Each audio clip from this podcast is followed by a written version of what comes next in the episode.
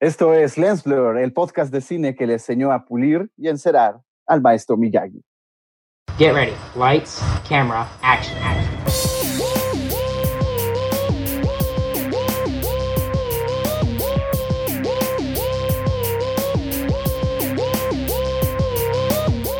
Esto es Lens Blur. Bienvenidos a Lens Blur. Bueno, no estuvo tan terrible tu frase, Raúl. Me da gusto, Gracias, que, me, da, gracias. me da gusto que haya semanas que sí te esfuerzas. Sí, Sí, sí. Se, se esforzó, se Reviven, esforzó, reviven. Oy- Hay, oigan, hay noticias, ¿sabes? Que nos reviven. empezamos la, bueno, empezamos Ruth- la semana como que sin muchas noticias y de repente hoy, hoy a media tarde empezaron a, a caer muchos bomberazos, ¿no? Y, Sí, sí, sí. y uno que platicábamos eh, desde hace ratito que, wow, nos quedamos todos así de qué.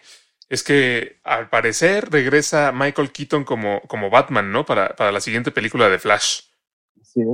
Así es, Así es. pues sí, muy emocionante en lo personal.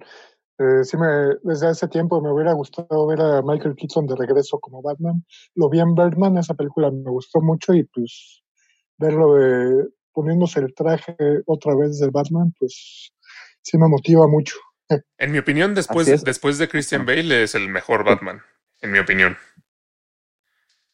Sí, yo creo que sí. Eh, estamos de, acuerdo con eso. El, rumor, o, tal cual como la noticia del reporte, lo, dio eh, un medio serio que es The Hollywood Reporter, en los cuales, si nosotros recordamos, también fueron los que adelantaron en su tiempo la elección de Robert Pattinson, ¿no? Para ser el, el nuevo Batman a partir de eso.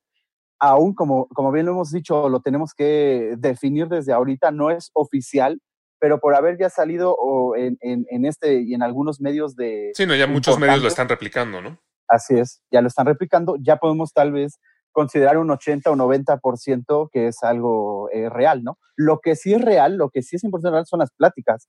Esas sí están eh, eh, con todo, ¿no? Y Ya además, el bombazo. sí, lo que se dice es que, bueno, el personaje de Batman de Michael Keaton entraría dentro de esta película de Flash porque sería Así es. parte como de una realidad alterna que se abrió, que abrió Flash, ¿no? Así es. Que ahí es a donde Así me es. empieza, me empieza medio a no gustar tanto la cosa. No, bueno, eh, The Flashpoint es de los mejores. Lío, no te escuchas. Sí. Es Eh, que saldrán, va- va- Sí, sal- estamos saldrán varios Batmans, ¿no? Ah, Sí, ya, ya, ya. Este, no, yo iba a decir la que, belleza que es Flashpoint. Yo iba a decir que Alex, yo pensé que iba a salir con su doble moral, que aquí sí iba a decir, si me gusta, ay, no, No, qué no, no. buena noticia. Sí. Pero afortunadamente mantuvo el discurso. Sí, no, yo sabía, yo que me ibas a criticar "No, me por decir que, encanta". Se me- o sea, No, me, me- da emoción que regrese que sí? Michael Keaton como Batman, pero, pero me gustaría que fuera, no sé, eh, la película de Batman del futuro en la que él es el Bruce Wayne viejo o algo así. Eso de que sea otra, otra realidad, otro universo en el que sale un Batman que es diferente, eso sí no me gusta tanto como lo he mencionado al, al respecto de los, de los rumores de Spider-Man, ¿no? Mantiene, mantiene el discurso. Pero a mí, fíjate que eh, no soy tan fan del Batman de Michael Keaton por lo viejito que es, pero sí me emociona lo de Flashpoint. O sea, yo Sí, creo que sí. si, si lo hacen bien, que lo dudo, pero espero que lo hagan bien. También es ver. Flash, ver, sí, no, no, no, yo, yo dudo mucho que hagan bien Flashpoint en, en cine, eh, pero si lo llegasen a hacer bien, la neta sí me emociona porque yo creo que es uno de los mejores, si no es que el mejor cómic de DC para mí. Sí, yo también, eh, sobre todo el del, del- desde que iniciaron el 52, yo creo que sí es el, el mejor, como tú dices, la mejor historia. Tiene Más que, muy más que las no de Batman, más que de. Killing Joke y la muerte de Superman y esa. Sí, No, sí, es- Killing es- Joke no ni siquiera es se me hace buena. Ok. No. A mí- ah, no, a mí Y, sí, y pero lo, que, lo que debo de, lo que sí debo, por ejemplo, lo que debo decir es que de Flashpoint eh, explota todo. O sea, Flashpoint es el origen de muchas cosas en el DC Universe y eso, eso me emociona. Tenemos a Wonder Woman, tenemos a Aquaman, tenemos a, lo- a los villanos diferentes de Flash y un, un universo centralizado también en Batman y en diferente, y en, bueno, un universo alterno de, de Batman. Lo que ya me O sea, está causando. Lo que ya me está causando conflicto con DC es que, bueno, apa- aparte del conflicto de que pues, no lo han hecho muy bien últimamente, este, es que ya, ya Sí. tenemos al Batman de Ben Affleck con la Liga de la Justicia y dentro del mismo universo con Ezra Miller va a estar Michael Keaton y dentro de otro universo que no sabemos si es el mismo o no va a estar el Batman de Robert Pattinson y además en otro universo está el Joker de Joaquín El Phoenix. Joker. Entonces ya, ya es como un- una revoltura muy rara, ¿no? No, es que es, Qué- eso, es qué una- bueno. es una Dudo- oportunidad. pero dudo mucho, por eso digo que no creo que lo hagan bien, porque Joaquín Phoenix no va a regresar, eh, dudo mucho que conecten eh, todos, todo lo que pudieran conectar. Exacto, por eso Lo digo, o que ya sí- te están haciendo como Lo- la- muchos Batmans por diferentes lados, a ver cuál pega, yo creo, no sé. Por eso. o sea, Pero por lo que sí creo, lo que sí creo es que tenemos el precedente de, del Arrowverse, que Así ya es, hizo va- varios crossovers, que ya vimos a Flash con diferentes Incluso- Flash y No, diferentes incluso el de personajes. Ezra Miller, así es. Entonces, inclusive apareció el de Ezra Miller, exacto. Sí, sí, sí. Entonces yo creo que si lo hacen bien, podrían aprovechar eh, personajes del Arrowverse y hacer unas buenas conexiones ahí. Sí, conexiones, Alex, y sobre todo también limpieza. Eso, eso lo, lo mismo pasó en el cómics, en los cómics, que hicieron, tenían un despapalle por todos lados y sacaron un cómic que es el de Crisis Infinita y con ese limpiaron y eligieron qué historias se quedaban y cuáles no.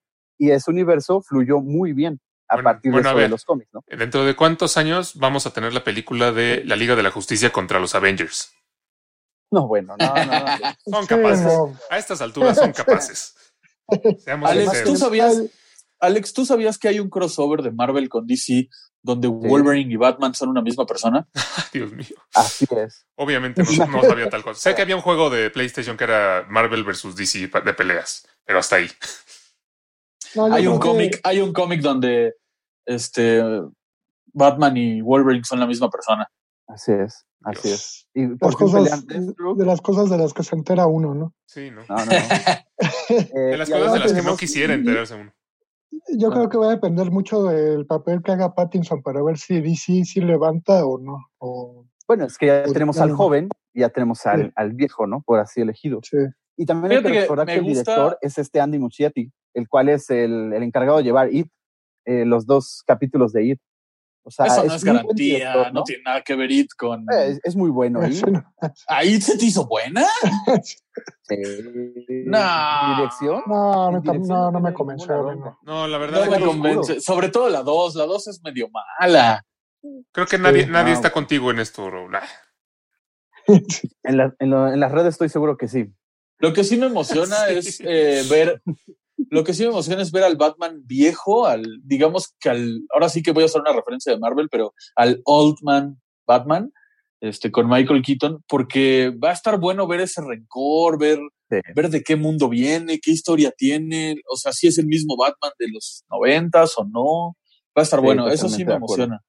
Ojalá lo hagan bien, en Totalmente de acuerdo. Así es. Totalmente de, de Sí, o sea, es algo definitivamente emocionante, pero que tiene todo el potencial de ser un desastre. Así es, Exacto. Alex. Concuerdo completamente. Oye, Alex, y hablando un poquito de estos universos, ¿no? De Batman, tuvimos un deceso que está también relacionado, ¿no? Con el Caballero de la Noche. Así es, hoy mismo se reportó la muerte de Joel Schumacher, eh, que bueno, en el mundo de los fanáticos de Batman a lo mejor mucha gente lo recuerda con rencor, porque fue el director de Batman Forever y Batman y Robin, pero bueno, vaya, ha sido un director que ha tenido bastantes otras películas. Eh, Así eh, murió a los 80 años y bueno, sí es definitivamente una muerte lamentable en, el- en, en la industria del cine, ¿no? Batman Así y es. Robin, la mejor película de Batman, en mi opinión. Mario, te voy a poner en Eh. mute, permíteme. Sí. Sobre, sobre- y sobre todo esa versión de Bane, este, sí, a mí sí me gustó. Que parecía como un globo de agua, ¿no? Oh, por Dios, no. Disculpen lo que acaban de escuchar, damas y caballeros. Definitivamente mejor Bane que el de, de Dark Knight Rises, sí. Perdón, el mute era para el- Miguel, disculpen. No. A ver, tal vez, tal vez El, el Bane del Caballero de la Noche Asciende es pésimo, es el peor Bane que ha existido en la vida. Tenemos que Sí, tener todo un programa para tener esta discusión otra vez. Tal vez a, a- a- tal vez a Mario le gustó, por ejemplo, el, el fantasma del ópera, ¿te gustó? Dirigida también Sí, me por gustó. la recreación del 2004, no está nada mal. Bueno, ¿no? a mí, por ejemplo, déjame decirte que a mí Batman Forever sí me gusta. Eh, sí, es, ¿En sí, es una, sí, o sea, sí es una ¿O no? película mucho más, este, como, pues, pareciera como cómica o, o- o menos No. seria, Sí. pero, pero, pero esa sí me gusta. No está exageradamente Esa mala como Batman y Robin. Esa todavía mantiene cosas de lo que hizo Tim Burton, ¿no? Con las primeras dos. Sí, eso sí. Sí, sí, y Y aunque tiene algunas partes medio ilógicas, pues sigue sin estar como, Sí. como a ese, al borde de, de lo que dijo Chris O'Donnell, ¿no? De, que, de parecer un anuncio de juguetes. Tiene Y una el película juguete. muy buena, Joel Schumacher, El Cliente. Para quien no la ha podido ver, vale la pena que la vea. Está bien. Está con Tommy Lee Jones y Así es. Susan. Sarandon. Adaptación de un libro de John Grisham. Así es. Sí, Y yo también les tengo una trivia que tal vez no sabían, pero él también dirigió, Schumacher también dirigió dos capítulos de House of Cards, el 5 y el 6 de la primera Es cierto. temporada. Es cierto. Oh, eso sí me interesa. Ah, Ah, ya, ya se le abrieron Va. los ojitos a Miguel. Pues ya puedo decir que algo sí hizo un buen trabajo en algo. Claro, es que era buen director. O sea, desgraciadamente va a ser recordado por Batman y Robin, pero en realidad era, eh, era muy buen director. Bueno, y te diré, va a ser recordado por Batman y Robin sí, por los fans de Batman. Realmente no, no es así como que Sí, mun- sea sí. mundialmente Buen conocido como el director director tampoco es- y tampoco tiene no así dije que digas obras maestras. obras o maestras, sea, pero dije, bueno, bueno, para dirigir Yo- o sea, yo- tiene, yo me estaba buenos trabajos. Dije, no los voy a contradecir porque pues hay que respetar la muerte, pero no, no, no, se están pasando. Y otra, y otra muerte lamentable que, que ocurrió en la semana fue la de Ian Holm, que murió a sus 88 años. Este actor que hizo a Bilbo en El Señor de los Anillos, seguramente es el personaje por lo que muchos lo recuerdan. Y algo que Yo no verdad, porque no la vi. debo aceptar que yo no sabía, No, bueno. pero él también este, hace al personaje del, ¿cómo se llama? Del, del robot en Alien. En Ah, la primerita, en no Alien, el octavo muchos- pa- pasajero. No, no muchos lo ubican en esta película, sale ahí efectivamente. Sale también en Brasil esta, este clásico de ciencia ficción de Terry Gilliam de los ochentas, ahí también sale Ian Holm con De Niro y con Jonathan Price. También Claro. si no la han visto, véanla. Es el padre de Cornelius en el quinto elemento. También, sí. Buenísimo personaje. Una- un actor muy versátil, ¿no? Yo diría. Sí, versátil. Se tomó varios tipos de papeles. Raúl, buenísimo personaje de dónde. El- No, es buenísimo, es súper gracioso. El padre, el padre es buenísimo. ¿Por qué no les da risa? Oigan, O sea, sí da risa, pero el buenísimo personaje. A mí me encanta.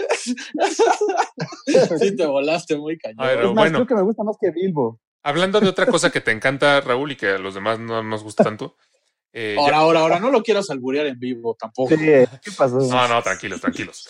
Eh, hablo de que, de que se estrenó un primer, muy pequeño adelanto de la Liga de la Justicia, la que va a salir la- el año que entra, el corte de, Zack Snyder, ¿no? Que, se- que, Así es. que se ha Un anunciado con bombo y platillo y que Raúl está muy emocionado, pero yo como que siento que no. Sí, digo, no, es que por fin vimos a Darkseid. Para los que hemos esperado a- a- al personaje, eh, yo creo que uno de los enemigos más eh, mortales, ¿no? Que incluso inspiraron a personajes como Thanos y otros que ahorita ya están en la, en ¿Cómo la van a- pantalla grande. Tiene que ser de celebración. ¿Cómo van a cambiar tanto una película que el villano principal sea otro?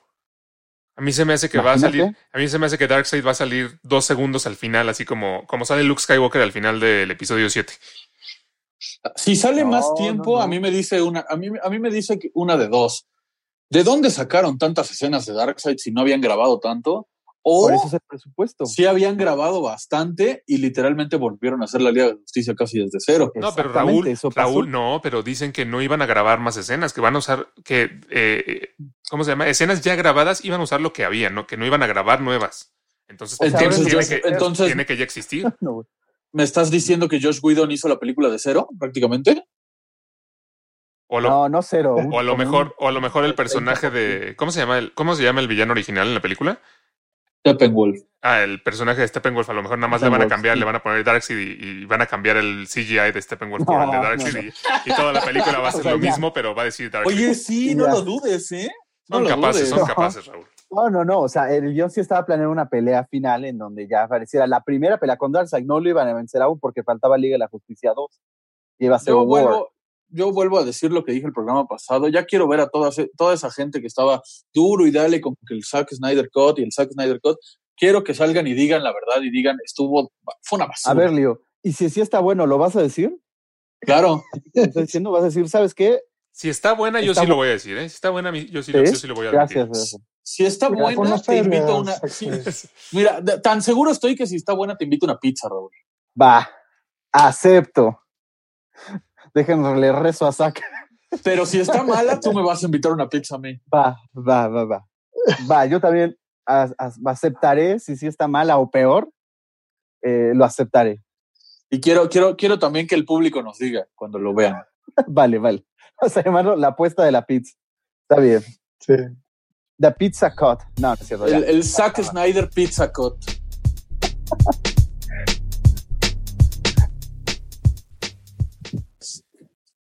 Oigan, Ah, eh, pues hoy tenemos un tema interesante y además tenemos un invitado eh, que está, está por, por unirse a- a- aquí a la, a la llamada. Él es Juan David y es un invitado que tenemos desde Colombia, eh, en donde... Desde Colombia. Así es. De, él, él tiene un podcast que se llama Como se vive, se dice, en el que hablan de, de todo tipo de temas de, de interés y nos da gusto tenerlo eh, en un segundo que, se, que se conecte la llamada. Y el tema del que vamos a platicar es eh, sobre malas decisiones que a lo mejor han tomado algunos actores eh, al momento de tomar algún papel que quizá no era el, el ideal, ¿no? Ellos o sus agentes, ¿no? En este Sí, caso. bueno. Sí, ser. claro, luego no depende directamente de ellos, ¿no? Los agentes luego son los que buscan las... Bueno, Pero pero nuestra, nuestra invitada de la semana pasada nos decía que al final de cuentas muchas veces ellos son quienes eligen sus papeles, ¿no? Entonces, pues también tienen un poco de responsabilidad porque a veces se dejaron llevar por el dinero. Sí, eso sí. claro, eso sí, sí tiene el razón. negocio. Em, sí. el agente tal vez lo único que puede hacer, mira, está este y este y este, y ya los mismos actores o actrices son los que dicen, ah, va o no, ¿no? Sin importar las, las razones. Y además, ya hablando un poquito de Colombia, tú conoces Colombia, ¿no, Miguel? Es correcto. ¿Qué tienes que decir? Que te encantaba, ¿no? Yo, ado- yo amo Colombia y amo a la gente de Colombia. Son súper cálidos, son súper amables. Me, me encantó la forma de ser de los colombianos, las colombianas. Todos muy amables, muy, muy linda gente, la verdad. Excelente. Sí, un saludo Y a aparte- nuestros hermanos colombianos. No, y aparte de decir que si México tiene cosas eh, naturales muy hermosas y lugares muy hermosos por visitar, Colombia no le envidia nada, ¿eh? No, hombre, qué playas y qué lugares tiene Colombia. ¿Y, y el cafecito? Delicioso, delicioso. El cafecito y el arequipe, yo feliz. Perfecto. Pues a ver si ya está por ahí. Juan David, ¿nos El- escuchas? Hola, creo que sí, ya. No sé, ¿ustedes me escuchan? Sí, te escuchamos Sí, sí, sí. perfecto. Sí, ¿Cómo estás? Listo. Muy bien, gracias a ustedes. ¿Cómo me les ha ido? Bien, estamos, muy bien, muy bien. estamos emocionados Bienvenido. de verte. Bienvenido. David, eres Muchísimas gracias. internacional. El primer invitado internacional. Yo quiero hacerles una pregunta. ¿Ya están grabando? Ya, ya, Ya, estamos ya, Ya, grabando, claro. estás en vivo. Estás en vivo y directo, no, no es cierto. Ah, ¿ya estás grabado y directo. Sí. mientras mientras eh, tenemos de regreso a Juan David, cuéntanos un poquito, ¿cuál, Sí. cuál, cuál es el primer ejemplo que te viene a la mente El- de, estas malas ejemplo- decisiones? Sí, sí. El, el primer ejemplo fue sonado incluso hablando ya de, de memes, ¿no? Y, y varias discusiones. Alguien que está a consideración si es un, un buen actor o no, por lo menos un actor serio, el cual es Will Smith, quien rechazó ser Neo en la saga de The Matrix. Y en ese caso, y en ese caso sí fue por algo extraño, fue para salir en Wild Wild West en el 95. Eh, Le- aquí, Pues, aquí eh, Will Smith lo dijo en algún momento, ¿no? Que cuando le presentaron el guion de Matrix no creyó que, que siquiera fuera posible llevarlo a la pantalla como, como se lo estaban presentando por Claro. todo esto de los efectos y la ficción. Y por eso rechazó el papel, porque no, No, le tuvo no fe al proyecto. Sí, que no le tuvo fe y, y que no lo entendió y que él sentía que si ni él le entendía, ¿no? Con los escritores ahí enfrente, no creía que nadie más le, le iba a entender.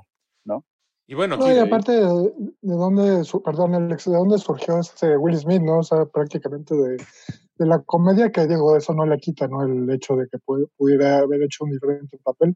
Pero nos No. decías, ¿no? Eh, un poquito hablando del príncipe del rap, te refieres a eso de, de comedia, ¿no? De su pasado en la. Así es, digo, el, el origen, ¿no? De dónde salió Will Smith, que a lo mejor quizá también iba por ahí el asunto, ¿no? recordemos, de que, recordemos también que la película de Wild Wild West, si bien la película a lo mejor no fue, no fue muy buena, también recibida, de ahí salió una canción de Will Smith eh, que, que sí tuvo como su pegue, ¿no? Sí, eso sí. Para eso sí, mis respetos, ¿eh? Para todos los, los, los sound, eh, soundtracks. De hecho, sí, igual Wild West sí es de los, de los favoritos, ¿no? Tal vez lo único bueno de, de la película. No, y, y recordemos que para la época, que pues, 1995 era, o sea, ya, ya, ya tiene sus ayeres, eh, Matrix era una película demasiado ambiciosa, demasiado Sí, adelantada sí, a su época. Entonces, creo que sí se justifica el por qué rechazó el papel, pero imagínense lo que hubiera sido Will Smith como Neo. ¿Creen que hubiera sido tan icónico? A mí me habría gustado mucho más. O sea, Keanu Reeves ¿En me cae serio? bastante Ah, mal. es que tú te, es que te cae mal, es personal, ¿no? no Y esa es otra buena pregunta. ¿Creen que Keanu Reeves sería lo que es hoy en día sin haber sido no, Neo? Ahí sí no creo. No, no, no. Sí, ¿no? Ahí sí no creo. O sea, mediáticamente Will Smith te da mucho más de qué hablar que Keanu Reeves. O sea, sí Pero a ver, Will Smith es bueno para películas de acción y es pregunta seria. se consolidó, yo, yo digo que desde, desde la década de los 2000, o sea, ya con papeles ya más... Ya estoy listo. Perfecto. Ah, Ya tenemos a Juan David. Bienvenido, David.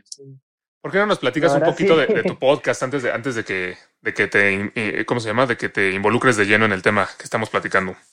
Listo. Primero que todo, muy buenas noches a todos, chicos. Eh, muchísimas gracias por la invitación a este podcast.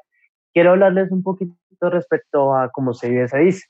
Es una historia un poquito particular, ya que todo empezó en la feria de, mi ciudad, en Bogotá, Colombia, eh, la cual es la feria del libro. En el stand de eh, El Tiempo, no sé ustedes, si ustedes lo conocen, chicos, El Tiempo. Mm, no, la No. ¿eh? No, no, no, la verdad es que no. Ok, El Tiempo es como un, un- un periódico y un canal de televisión súper conocido acá en Colombia. En fin, fue todo que yo estaba en el stand del Tiempo y por primera vez escuché la palabra podcast a través de una chica que se llama Laura, el cual hace el podcast de cosas de Internet. Desde ahí eso fue hace, eso fue en el 2018. Entonces, después de que se acabó esa feria eh, del libro, yo llegué a crear mi podcast que no se llamaba eh, como se, dice, sino que se llamaba Vivencias Semanales. Entonces, eh, mm, es más, llegué a subir un capítulo de una experiencia que tuve con un vecino, pero pues no sabía y no tenía mucho conocimiento. Después de que lancé ese capítulo, como año y medio después le comenté a un compañero para hacer la colaboración o pues para poder crear este eh, o reencarnar otra vez este podcast que se llama Como se vive se dice, el cual se reencarnó en Como se vive se dice y se creó aproximadamente ya unos cinco meses. Literalmente fue cuando empezó la pandemia acá en Colombia. Bueno, pues, casi todo el mundo. Inicios de este año. Yo le dije, el compañero que se llama Ricardo, yo le dije a él, bueno, pues yo quiero hacer un podcast, yo tengo pensado un podcast. Y después de que yo le dije a él, al primer capítulo o a la primera vez que hicimos una, eh, que hablamos, eh, pasaron unos cuatro meses. Después de ahí, pues ya todo lo que se ha venido, gracias a Dios, pues con el podcast, como se dice, y volví a reabrir la, la sección de evidencias semanales, que la estamos estrenando precisamente, la estoy estrenando ayer. Excelente. Pues Ok. ya, ya- ya tienen otro podcast más que, que escuchar y, y que seguir. Y pues te- estábamos platicando, Juan David, sobre las, las decisiones un poco malas que, o, o que consideramos nosotros que fueron malas en su momento de algunos actores que tomaron un papel que a lo mejor no fue muy, muy bien eh, recibido, ¿no? Por la, por la crítica, por el público. Mencionábamos el caso de Will Smith, que pues no tiene, tampoco tiene el mejor track record, ¿no, Raúl? Recordemos también la película Sí. de, de After Earth, ¿no? O sea, tam- Sí, así tampoco es. es. como que siempre escoge bien Will Smith. Pues no, eh, ahora sí que él, él, eh, pareciera que trata de ver, ¿no? Eh, tentar terreno a ver en dónde puede hacerlo. Eh, y parece ser que las de acción pues no llegan a, a niveles de, de otro tipo de cuestiones, ¿no? Tal vez las un poquito Yo- serias, como en busca de la felicidad, ¿no? De ese Yo estilo. le, Yo, yo, le, yo le quiero preguntar algo a Juan David, este, aprovechando este tema, ¿no? Como de la distancia. ¿Cómo, cómo pega el, el cine norteamericano allá en Colombia? Porque aquí en México este, es un boom inmediato, ¿no? En cada estreno. Allá en Colombia, ¿cómo, ¿qué tanto pega? Claro, pues precisamente pues ustedes como están tan cerca de, de, pues, de América, de Norteamérica, perdón, pues ustedes más que todo, pues el cine obviamente norteamericano les va a pegar más, pero acá en Colombia se ve mucho el cine, bueno, el que yo veo, ¿sí? Se ve mucho el cine colombiano, el mexicano eh, y también el norteamericano. Películas, a ver, más que todo de de, Will Smith, películas de, o sea, las más famosas, las más taquilleras que ustedes pueden llegar a, a, a, a pensar. O sea, acá no es que pasen películas que de pronto no fueron muy taquilleras, sino que como las que más han tenido boom. O sea, películas así como muy rurales de allá de Estados Unidos no pasan mucho. Las que Claro. más han tenido boom en el mundo. Como por ejemplo Claro, las que ustedes, eh, una, de, eh, una de estas si ustedes me pueden ayudar, es esta última de Will Smith, donde está, que también se me olvida el nombre, de esta chica que hizo el papel de Suicide Squad, de esta de la... Margot esa Robbie, la de. Focus. Esa, Sí, esa- Focus. por ejemplo, esa película se ve acá demasiado, demasiado. Y acá hay un canal en televisión cuyo nombre no lo voy a decir, eh, que pasan los premieres de las películas todos los domingos, tipo 6 y 7 en horario familiar. Y pasan Sí. unas tres o cuatro películas que son súper taquilleras, de Sylvester Stallone, de Will Smith, eh, no sé, también últimamente lo que he visto es películas así como de Will Smith. Y hay una también que también es muy conocida, no sé si es de Estados Unidos, que se llama El Hoyo. No sé si allá también. Ah, es de España. ah, de Es de España, España. exactamente. Esa también es muy conocida en lo que se respecta a, a películas, ¿no? Porque series y series no se ven mucho, la verdad. Lo que acá se ve más que todo son novelas. Perfecto. Perfecto. y- Yo por, yo, por ejemplo, puedo decir que cuando yo fui a Colombia, eh, me tocó ir al cine al- algún día, porque pues hay que ir al cine en todo el mundo. Y me tocó cuando estaba la película de Star Wars, capítulo, episodio 7. Y e- esa fue la que fui a ver en, en Colombia hace unos años. Y efectivamente, eh, yo me fijé en la taquilla aquella vez y eran los, los, los éxitos taquilleros pues más representativos y alguna que otra película eh, local. Eso es lo que a mí me tocó, me tocó ver allá en. Bogotá. Sí, eso, eso sí es verdad. De pronto también algo que se ha vuelto como un boom acá en Bogotá, bueno, en Colombia, es el cine colombiano. O sea, hace unos cuatro años el cine colombiano no estaba tan fuerte como lo que es hoy en día.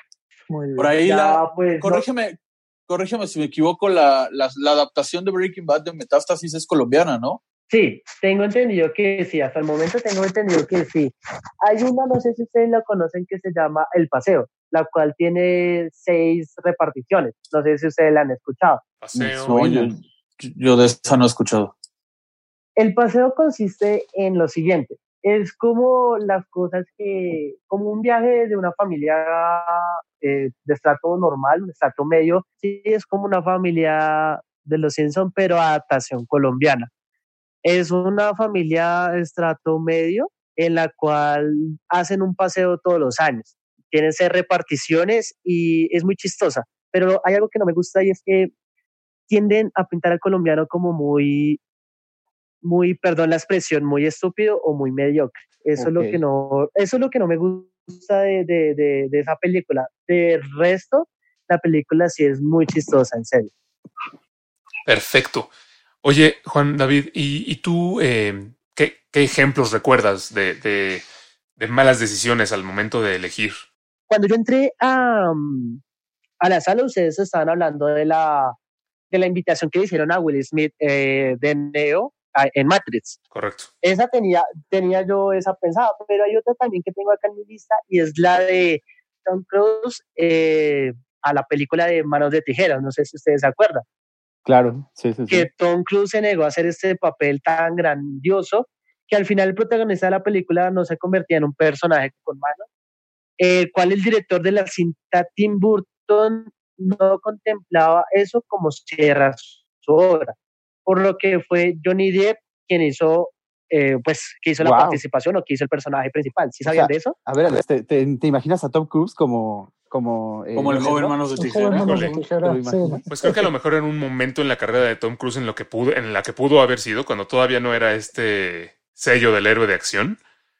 Eh, Y no sé, a lo mejor habría sido interesante. Y bueno, coincide que Johnny Depp también me cae un poco mal, entonces tal vez, No, tal vez hubiera preferido a, a- a Tom Cruise en ese Pero, papel, pero me parece que a Tom Cruise le hubiera quedado muchísimo mejor ese papel, ya que él tiene una personalidad un poco más, eh, no sé, fuera, o sea, como muy feliz, como muy alegre, como muy loco, se podría decir. Sí, Jo- Johnny Depp es como el, como el actor de cabecera para, para Tim Burton, pero más o menos como desde entonces, ¿no? Sí, No, sí. y yo creo que yo creo que es un papel que le quedó a la, le quedó como anillo al dedo a, Johnny Depp. No me imagino a Tom Cruise, que es más como de películas de acción, como eh, interpretando el joven manos de tijera. La verdad es que creo que creo que el Pero eso es ahora, o se sea, antes, antes. Tom Cruise hacía más como dramas, ¿no? Cuando era Sí, más sí, joven. sí, sí, sí. Yo me acuerdo de la Pero- entrevista que salió con, eh, como drogado, no sé, algo así. No sé si ustedes se acuerdan, que se reía de todo. Ah, que, Ah, caray, este, no. La entrevista con, con Oprah. Con Oprah, sí, exacto, con Oprah. Y ese es el Tom, ese es el Tom Cruise que me llega a la cabeza. Ese es el Tom Cruise loco de manos de tijera. Sí, exacto, eso me lo El que, el Sí, que es estaba gracioso. casado con Nicole Kidman. Exacto. el- el que, Exacto, el que me caía, el que me caía bien, yo creo. sí. Exacto. Tal vez por ese papel, pues ya hubiéramos visto a Tom Cruise en todas las de Tim Burton, ¿no? Pues sí, puede, puede Hasta- ser. Por, por ahí tú mencionabas, Raúl, el, el papel de J.C. Eisenberg como Lex Luthor en, en la. Así en- es. Este sí. En, sí, sí, sí. el- ¿Cómo se llama? En Batman contra Superman. Así es, Batman contra Superman. En, eh, este sí, este papel, para que vean, eh, él, él inmediatamente que supo que había, ¿no? Que su agente le, le dijo que había, él inmediatamente quiso audicionar y obviamente terminó quedándose con él. Y está muy orgulloso de lo que ha hecho. De hecho, él le gustaría seguir eh, apareciendo, ¿no? Como el mítico villano de Superman y de toda la Liga de la Justicia en esta adaptación. ¿Pero a ti te parece que, de fue, que lo hizo mal? un buen actor. Eh, la verdad, sí. Es patético ese Lex Luthor. Ese que habla como sé muchas cosas, parece, no sé, Sí, una ¿verdad? combinación de. Como que, como que parece, parece el guasón en vez de, en vez del Lex Luthor. Sí, sí, sí. Y que te da ¿Me de comer podrían en la recordar boca. cuál es? ¿Me podrían recordar cuál es el nombre del actor? Sí, se llama Ese es el Jesse. que- Ay, ese es Jesse el que- Eisenberg, el que hace la de red social. Ajá. Eh, Eso les iba a decir, el que hace el de la red social. Exacto. No, yo creo, pues, no sé, es un punto de vista, ¿no? A mí me parece que él hace como muy buenos papeles a lo que se refiere como a los villanos y a personas que son como muy locas o fuera de serie. O sea, me parece que hace muy bien esos papeles. No sé ustedes. Justamente, pues eh, tiene, tiene un buen como registro, ¿no? Sí. Le, que- Sí, le quedan sí. bien los, pa- los papeles de personajes introvertidos. Yo también lo recuerdo en una de Woody Allen, este, de Roma con amor. Ahí sale así Sí. como. Esa también Eso- es muy buena, sí. Sí. Es un tanto sí, sí. versátil este actor. Sí, exacto. Y, y Em. porque, y porque con, y porque normalmente escoge buenos papeles, pues yo creo que sí coincido con Raúl en que este no le salió muy bien. Aunque, Sí, bueno, no, no, o sea, a- en defensa de, de Jesse Eisenberg, yo creo que cualquier actor, o bueno, muchos actores, eh, pues como que brincarían, ¿no? Ante la oportunidad de interpretar a, a un personaje tan icónico como Lex Luthor. Creo Claro. que No, definitivamente, definitivamente tenía que aceptarlo. O sea, no, no, no podía negarse a interpretar al ex Luthor, pero no era el papel para él, porque como lo están diciendo ahorita ustedes, él ha seleccionado papeles que le quedan muy bien a su personalidad, introvertida, así como tímido. Y Este, Lex Luthor es todo lo opuesto, ¿no? el creador de, de Facebook, este personaje de, de Daniel Atlas en... En, En Zombie, ¿cómo se llama? ¿no? En- en- No, bueno, también en la de Zombieland, pero no, no, no, en Los Ilusionistas. Ah, sí, sí, Eh, claro. También hace este papel de Daniel Atlas que, que es así como introvertido, pero. Y en cambio, Lex Luthor, como dice Raúl, es todo lo contrario. Es, siempre fue millonario, tenía presencia, este, todo el poder que quería. Entonces, Lo yo creo que no le quedaba. Sí, lo que él no puede llegar a transmitir con su personalidad y pronto con su fo- forma de actuar. De pronto sí, Sí. llega con, con lo de que es- no es nada acuerdo, que el Luthor no es nada de acuerdo, pero de pronto sí le hace lo que, lo que me está diciendo, lo que estás diciendo cierto, que le hace falta como esa, como esa presencia, esa presencia de, de intimidación o de que yo soy aquí el que manda.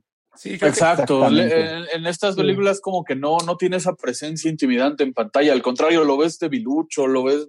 No, no me Sí, agradó. posiblemente el error no fue tomar el papel. El error pudo ser o, o pudo estar o en la dirección de, de- de cómo le dijeron que, que querían al personaje o de cómo Sí. él lo interpretó, ¿no? Porque sí, definitivamente la interpretación pues deja muchísimo que desear, como también Sí, lo sí, hace sí. el resto de la película. de- vaya, Y el guion, ajá, el guion tampoco le ayudó. No, no, le echemos toda la culpa a Eh, Jesse Eisenberg, ¿verdad?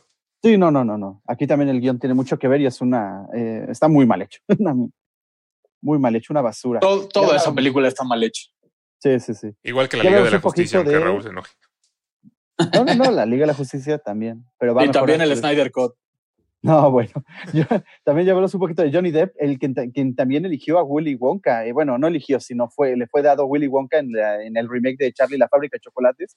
Y hay que apuntar que Tim Burton reinventó este personaje pensando en él. O sea, ya sabía que se lo iba a dar y, con la mentalidad de, de lo que vimos ¿no? en el trabajo previo de, de este Johnny Depp, fue para él el volver a, ser Willy Wonka. Ahí la cosa está en que, que hasta qué punto eh, Johnny Depp piensa a todos sus personajes como Johnny Depp. Perdón, este Tim Burton piensa a todos sus personajes como Johnny Depp. Y hasta qué punto Johnny Depp a lo mejor no tiene la confianza de decirle que no. que, que- que le diga, oye, ya, ¿no? Soy No sabe mismo". que- no- no sabe decirle que no. Exacto, no, él, él también no sabe decirle que no. El, el ya, güey, ¿no? Pero a mí me parece, a mí me parece que en la mayoría de las películas que él ha actuado, o bueno, las más conocidas, lo ha hecho muy bien y no sé ustedes qué opinan, pero los personajes como que se encajan mucho a su personalidad. No sé si ustedes... Yo creo que eh, tiene una sí, personalidad muy versátil. O sea, tiene una forma de actuar muy versátil porque ha hecho muchos papeles, pero yo creo que hay un Johnny Depp antes de Los Piratas del Caribe y uno después. Antes de Los Piratas Sí, del sí, sí. Caribe, como que le creías eh, todos los diferentes papeles que hacía, pero después de Los Personajes del Caribe fue tan popular su interpretación de Jack Sparrow que él mismo como que se encasilló, ¿no? Y siento que los papeles que ha interpretado posteriormente, eh, todos se parecen mucho, como que, como que ya siempre Sí, estás sí. viendo a Jack Sparrow. Para mí es un Eh, caso. estoy, estoy de acuerdo, estoy de acuerdo, pero he de decir que, por ejemplo, eh, tengo muy reciente el fin de semana vi Animales Fantásticos, los crímenes, los crímenes de crímenes de Grindelwald, y sí le creí un poco más su papel Sí, como a mí Grindelwald. también, a mí me gusta cómo Yo creo que ahí. yo creo que ahí hizo un buen trabajo. Ya no lo vi como un Jack Sparrow güero. Sí, no, no, ahí sí ya.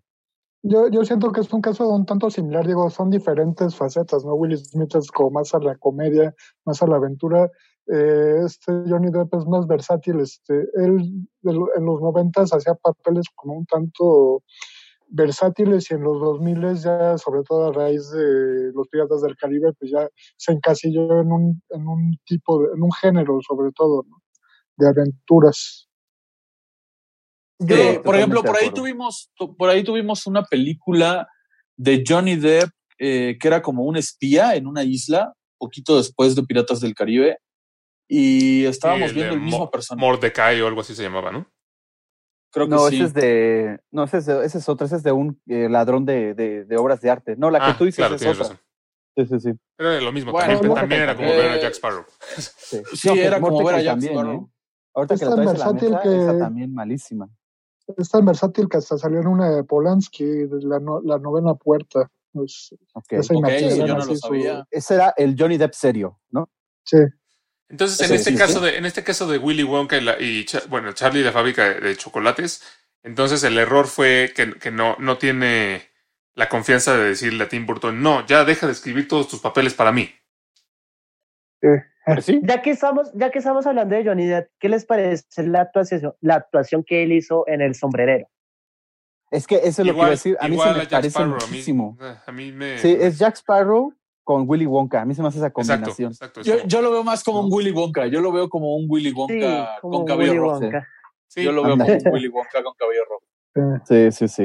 Eh, eh, eso es verdad. Eh, a ver, chicos, bueno, y un- eh, vamos a traer la, la primera actriz, ¿no? Es esta Kate Blanchett, quien tuvo la oportunidad de interpretar a Irina, a la, a la villana, Irina Spolanco, de la cuarta entrega de Indiana Jones, El Templo de la Calavera de Cristal. Eh, una, pues, actriz muy buena, ¿no?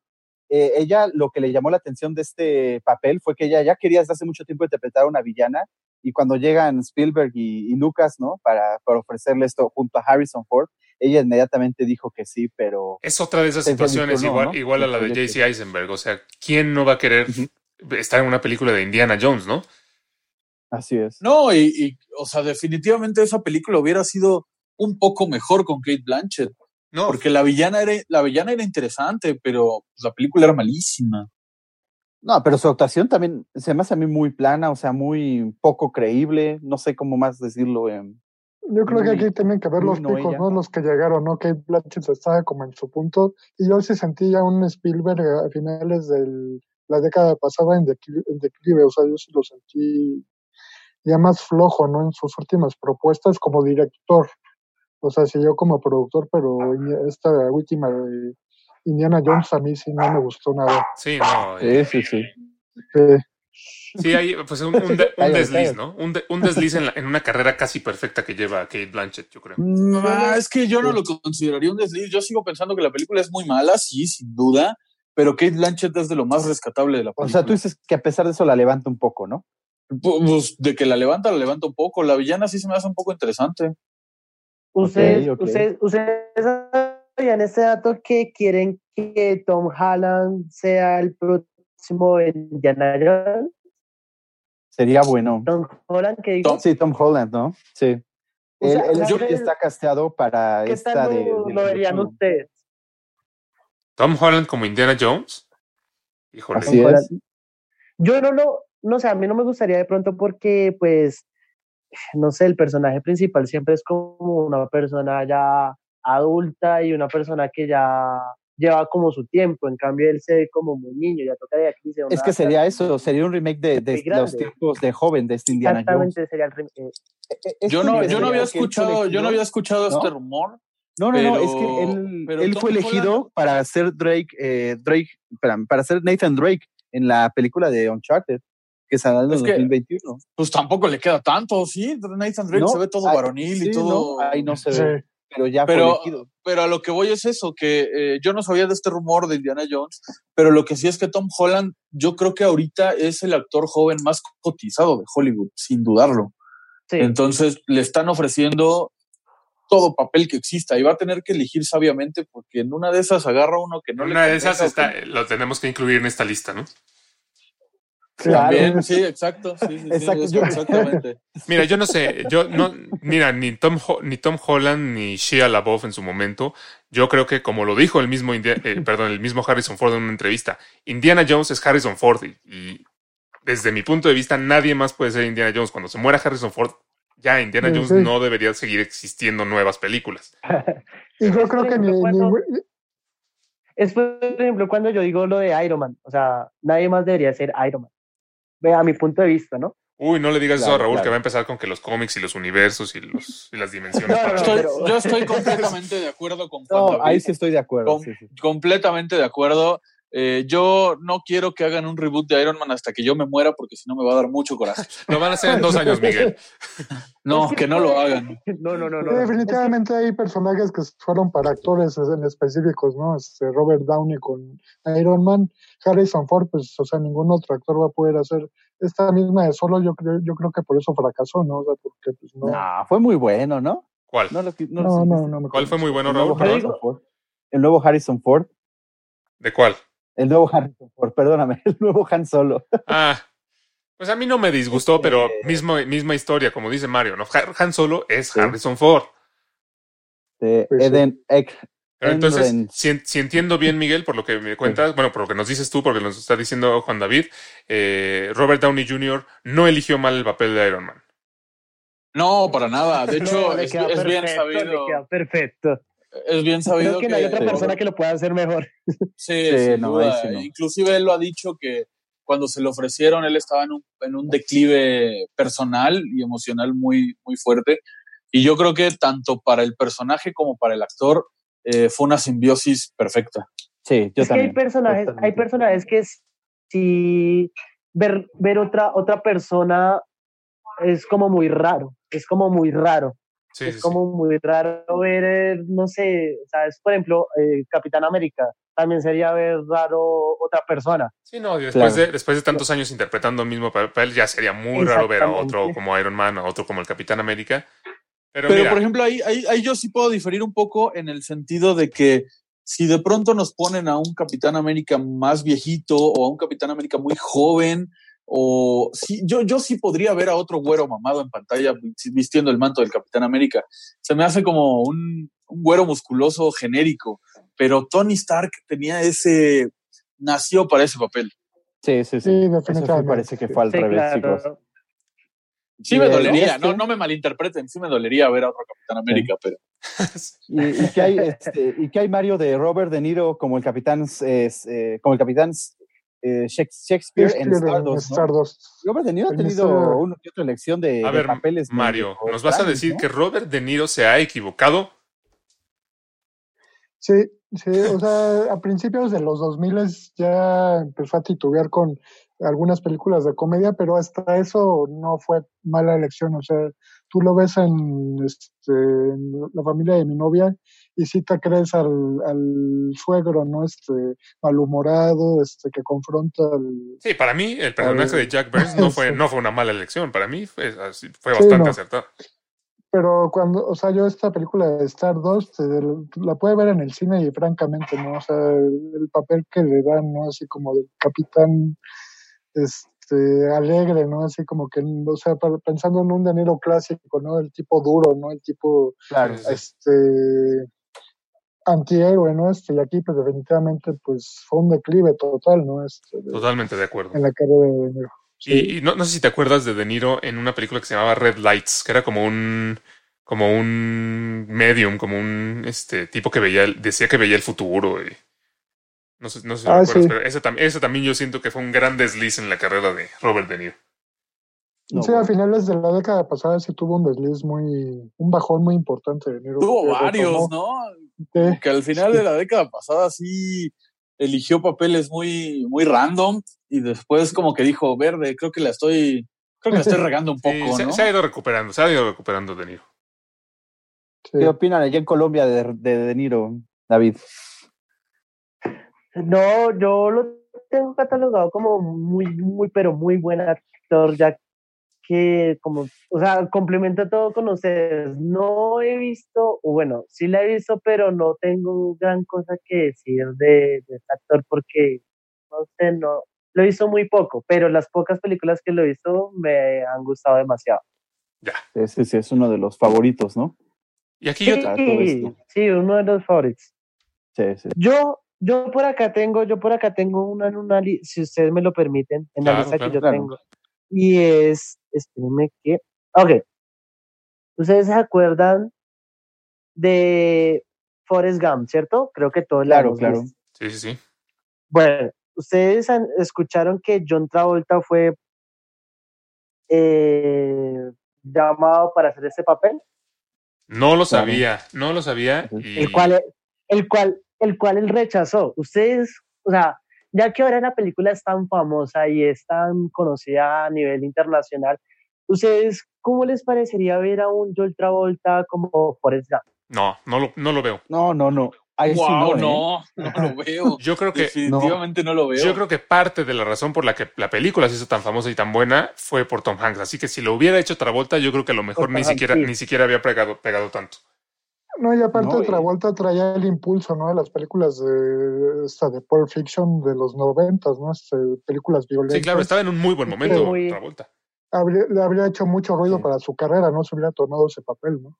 Sí, ahí, ahí pues al, al contrario, yo, bueno, yo pienso que esa fue una buena decisión de John Travolta de no tomar este papel, que a lo mejor fue una película, pues sí, muy popular, eh, muy, eh, muy bien criticada, pero a lo mejor no era el- ¿cómo se llama? La movida correcta para su carrera, que pues sabemos que, que ha sido muy exitosa también.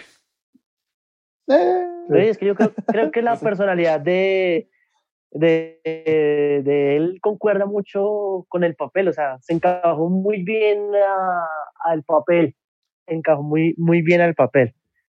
Sí, sí, sí, totalmente. De acuerdo, pero sí, imposible verlo como, como Forrest Gump. Bien, es que a- aparte yo creo que, yo creo que eh, al- a quien se imaginen, o sea, imagínense Raúl como Forrest Gump o Alex como Forrest Gump No, y, a Raúl sí me lo imagino un poquito. ah, Ah, gracias, gracias. Forrest Gump mexicano. Sí, sí, sí, seguramente. Seguramente se podría.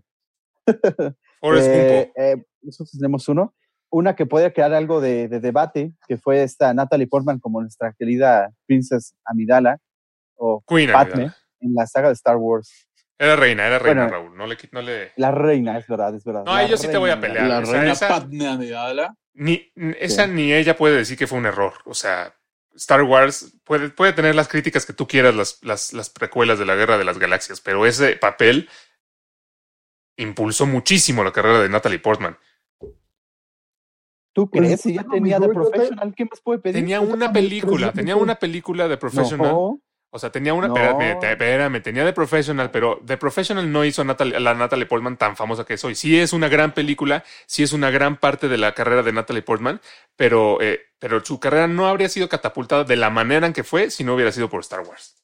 Pero si ustedes se fijan en su filmografía, casi no tiene películas así como de acción, de superhéroes o cosas así. Sí, algo. como que ha optado ir por papeles como más, o sea, tipo Leon, ¿no? Esto de, de. Exacto. No, yo creo, yo creo que lo- algo que ha caracterizado mucho a Natalie Portman, y ella misma lo ha dicho, es que a ella le gusta escoger sus papeles por lo que ella siente que va a ser divertido hacer, no por, no por escoger un cierto tipo específico de película, sino por escoger diferentes cosas. Natalie Portman tiene comedias románticas, tiene eh, pues, ciencia ficción con la Guerra de las Galaxias, tiene este tipo de películas como León el Profesional o como, incluso como... se me- O se me- a se me- Marcianos al ataque. Pero, exacto. pero Natalie Portman, Natalie Portman también sale como la, la novia de Thor, ¿no? En, el- en los inicios de Thor, ¿no? Exactamente, exactamente. O sea, tiene, tiene- o sea, tiene Como mucha Jane. Foster.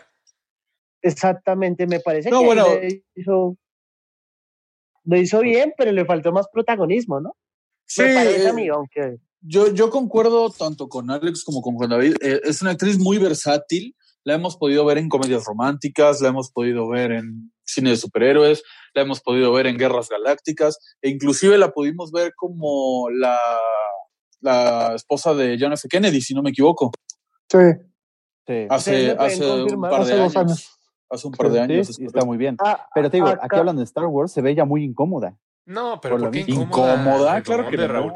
O sea, puede dijo. haber estado mal dirigida, las películas pueden haber estado mal escritas, pero yo, o sea, yo siento que ella hizo lo mejor que pudo con el papel.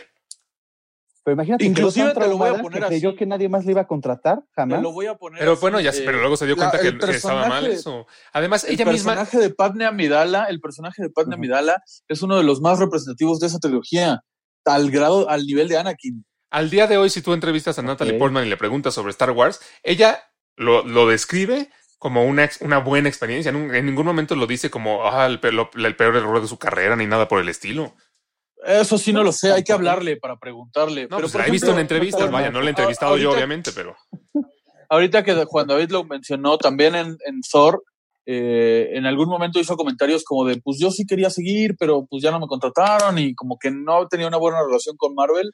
Y de pronto. ¡boom! Regresa Jane Foster para portar el martillo de Thor, ¿no? En la Sí, sí, sí, porque te cae un, un- una maleta llena de dinero, ¿no?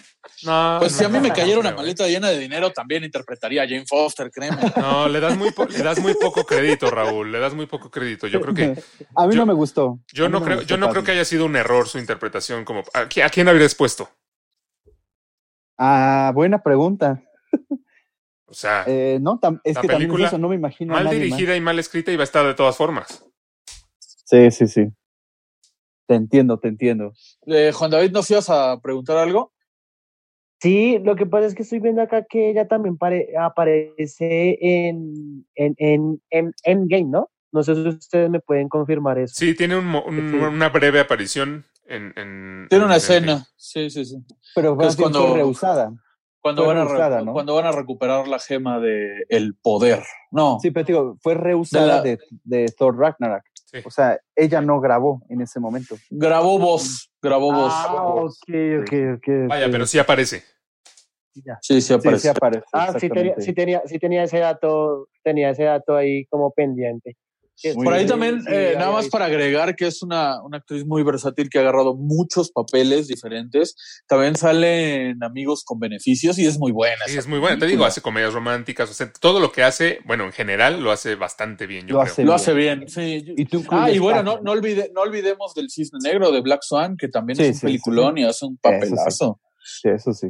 Inclusive me, me atrevo, me atrevo a decir que ganó el Oscar por Black Swan, si no me equivoco. Sí, sí, sí. Miren, para, para, para cerrar con el tema, les voy a hacer una, una pregunta. Y, y hace ratito estábamos mencionando esta película, entonces creo que queda bien para, para, para incluirla. ¿Esta fue una mala decisión o una buena decisión? George Clooney como Bruce Wayne Batman en Batman y Robin. Uh, ¿Qué tal. dicen? Yo digo No. Yo digo que fue una buena decisión, porque a pesar de que la película es, como lo hemos mencionado muchas veces, bastante mala, este sí, y aquí sí no me lo vas a negar. George Clooney venía de la televisión y este fue el papel que lo lanzó al cine. No, pero es- mm, no, Yo, pero ahí sí o sea, yo, yo también, yo, ta- yo también creo que fue buena decisión. O sea, para él, para su carrera, pues definitivamente lo, lo catapultó más para los 2000, ¿no? Este, o sea, yo, yo sí creo que estuvo bien. Él mismo admite, decisión. él mismo admite que entre él y Schwarzenegger arruinaron la saga de Batman. O sea, él lo admite que lo hizo muy mal. Pero de que, de es que que- este papel es le que- sirvió para avanzar en su carrera, le sirvió. Exacto. Si ustedes fueran George Clooney, que saben que son pésimos actores, porque son muy mal actor. No, relájate, Eh. relájate, por favor. George Clooney es muy mal actor, solo vive de su cara y de vender cafecitos. Opino, si ustedes o- saben, opino si lo ustedes mismo. saben que son, que, que son malos actores y les ofrecen un papel en, en una película de Batman, por supuesto que lo toman y va a impulsar su carrera. Pues, sí. ¿Tú qué Por eso opinas? en, Yo quiero- yo en quiero- Ocean's 12 le, le quedó bien. Pues a mí, el, no me gusta, pero el que más me ha gustado de, de la, interpreta- de la interpretación de todos los Batman ha sido Ben Affleck. Me parece que ha ¿En sido el mejor. Sí, me personalmente me parece que representa todo lo que es Batman, una persona que tiene como esa presencia de multimillonario y esa, esa presencia tan, tan, no sé, tan, tan, tan Batman, ¿no? O sea, me parece que lo ha hecho mejor que los demás. Te voy a poner en mute cuando. muy- No, no es cierto. bien. No, no es cierto. no, o sea, pues es, mi opinión, No, ¿no? Pues claro, no, es muy válido Fue uno de los que fue uno de los que mejor hizo la, la interpretación de Batman. Mira, aquí no, no, no es este, ¿cómo se dice? Cada quien puede pensar, cada quien puede tener su propia opinión de quién hizo el mejor Batman. Lo que todos sabemos es que Clooney hizo al peor. No, no es cierto. Pero, Sí, sí, sí. Porque Es mal actor. Tienes que saber que Alex tiene ya su preferido, así total. este, sí, para mí de- Christian pues, Bale es Batman y nadie más. Bueno, no, Michael Keaton también. Raúl, ¿tú qué Sí. piensas? ¿Fue, ¿Fue un error o fue, o fue un acierto? Sí, error. También me, me choca George Clooney en todos los sentidos. Eh, más que en Oceans. eh, ¿Qué? De, de Oceans, Ocean's Eleven. ¿Cómo se llama? Ocean's Ajá, eh, es, es, es que es él. Entonces a le queda perfecto. Pero las demás, Gravity, todas las demás en que ha salido, me choca. No, pero Gravity lo, lo hizo bien, ¿no? En Gravity. A mí se me No, hace no, que, no, a mí se me hace que es buen actor, pero tuvo, pero tuvo ahí Batman y Robin que pues es un- lo, lo peor que ha hecho, pero no se me hace que sea malo. Dime una cosa buena que haya hecho. Sí, Ocean's Eleven. "Wow". Gravity, a mí sí me gustó como lo hizo en Gravity. No, no, no, pero bien. Ah, Los descendientes, Sandra Bullock. los descendientes. La No. de Disney, de la hija de Maléfica. No, no, no la de Disney. Ay, Tú dices que Gravity es Sandra Bullock porque tú amas a Sandra Bullock, pero no, pero Gravity son los por dos. supuesto que amo a Sandra Bullock, pero ¿qué hace, qué hace George Clooney en la película? No hace nada, toda la película es Hay, Sandra hay una, hay, hay una de los hermanos Cohen que se llama Quémese después de leer. Buenísima, Este, sí está muy buenísima. bu- Es muy buena con Brad Pitt. No, y la sí de y la del amor cuesta caro también de también de los hermanos Cohen con Sí. Catherine Zeta-Jones también es buenísima y lo hace súper bien George Clooney. Ah, me mataron, se las doy. Sí, sí, sí tiene buenos trabajos. Digo, no son, no son muchos, pero sí tiene buenos. Eh, Y vender cafés, no lo olviden.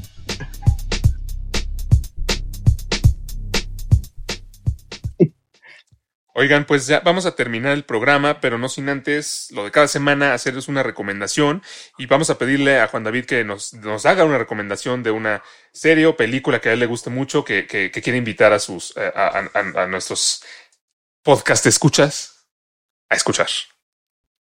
Perdón, a, ver. ver. A ver, perdón. perdón. Es bueno a escuchar y ver, a menos que sea una película muda. Ah, ¿quieren que les recomiende una película? No, yo digo que recomendación para ver ahorita y no sé, de pronto va a ser algo muy, muy trillado y es ver la de mm, La Purga. No sé si ustedes han visto esa película La Purga, la cual tiene tres reparticiones. Es una película también que es como muy relacionada a todo lo que está pasando ahorita, que consiste en, en un día, una noche completa, perdón, en la cual todo es permitido. Matar a las personas de cualquier forma y todo eso, pero solamente esa noche. Creo que es hasta las 6 de la mañana que llega y, o sea, es muy buena esa película.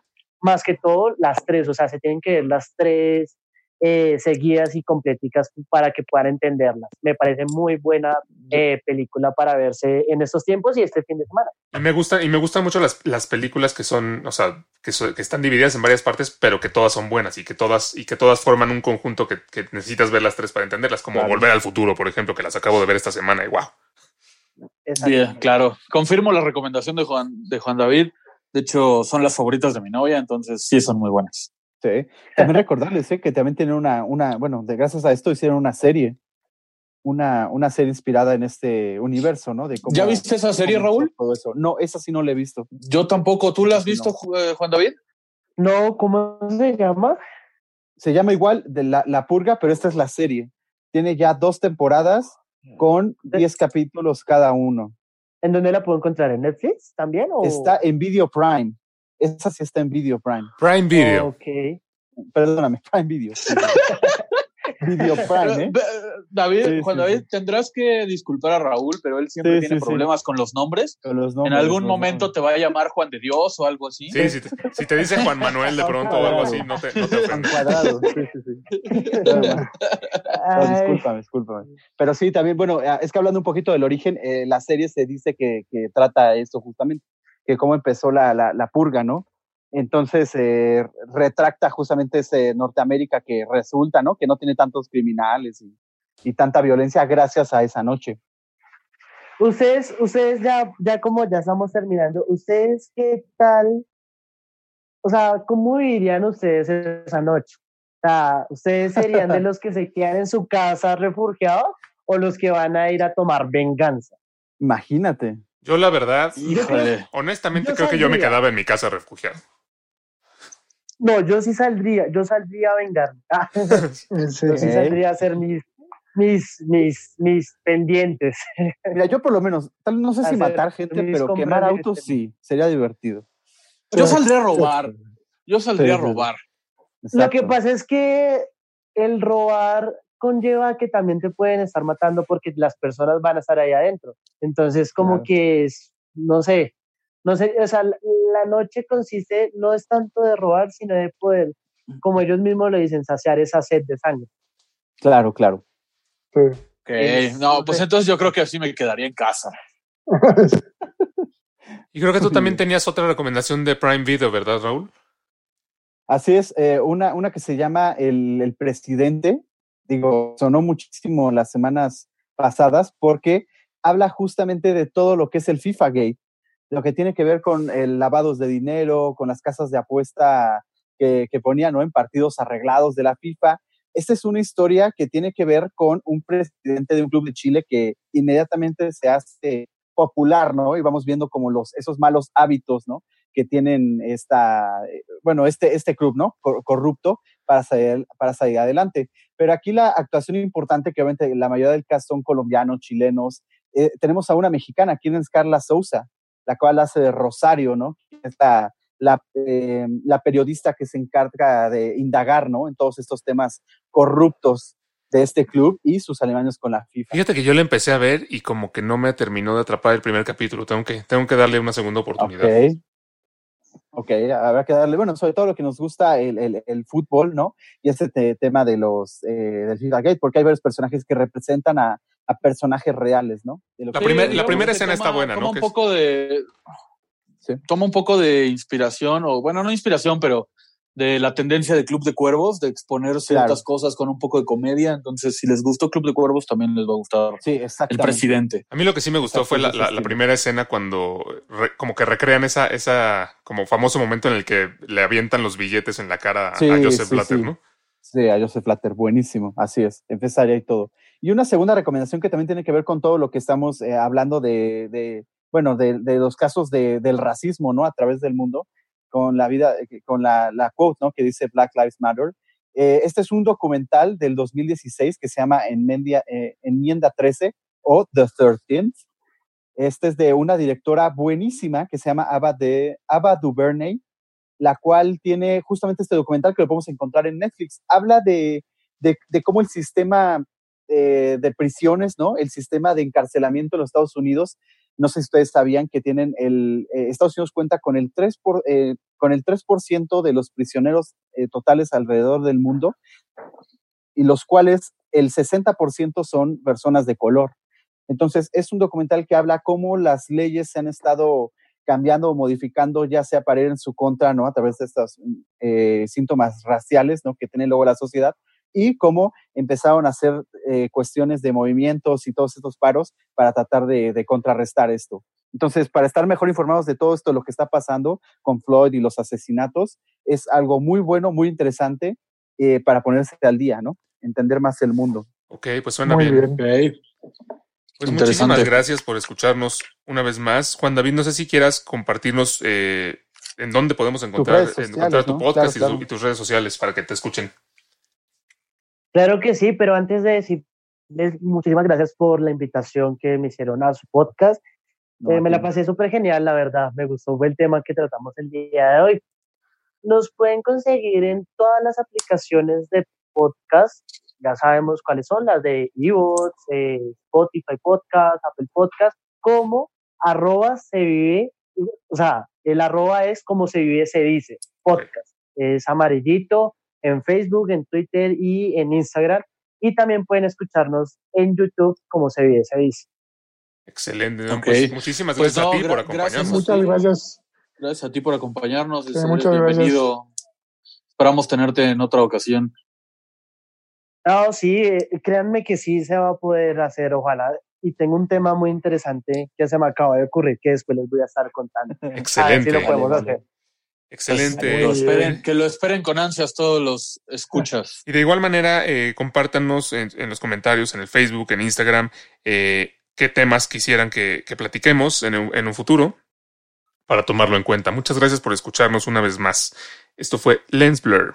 Hasta luego, hasta luego.